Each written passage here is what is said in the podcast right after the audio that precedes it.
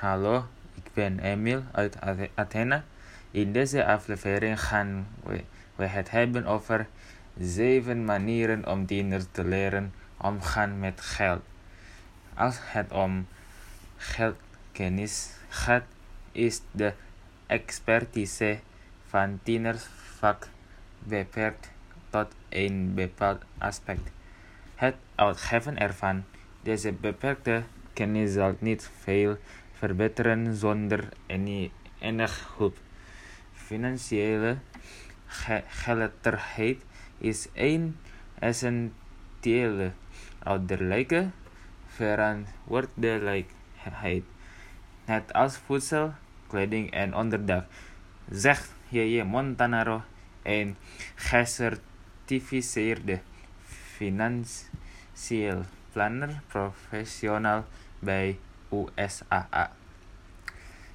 Zoals bij de meeste aspecten van de ont ontwikkeling van kinderen spelen ouders een, een belang, belangrijke rol bij het verbeteren van de financiële geletterdheid van tieners en het helpen hen te positioneren om slimme beslissingen te, nemen wanneer ze naar de universiteit gaan of op zich, zichzelf gaan wonen.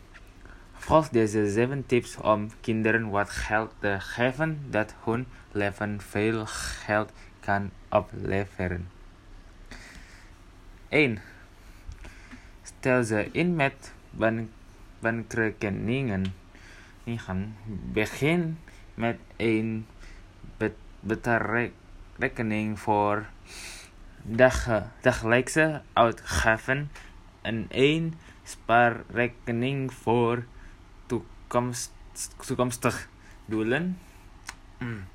Voor de beste balans tussen toezicht en onafhankelijkheid opent u een tienerrekening die u de status van met de rekeninghouder en volledig toegang geeft, terwijl uw kind ook de rekening online of met een smartphone laat controleren en beheren.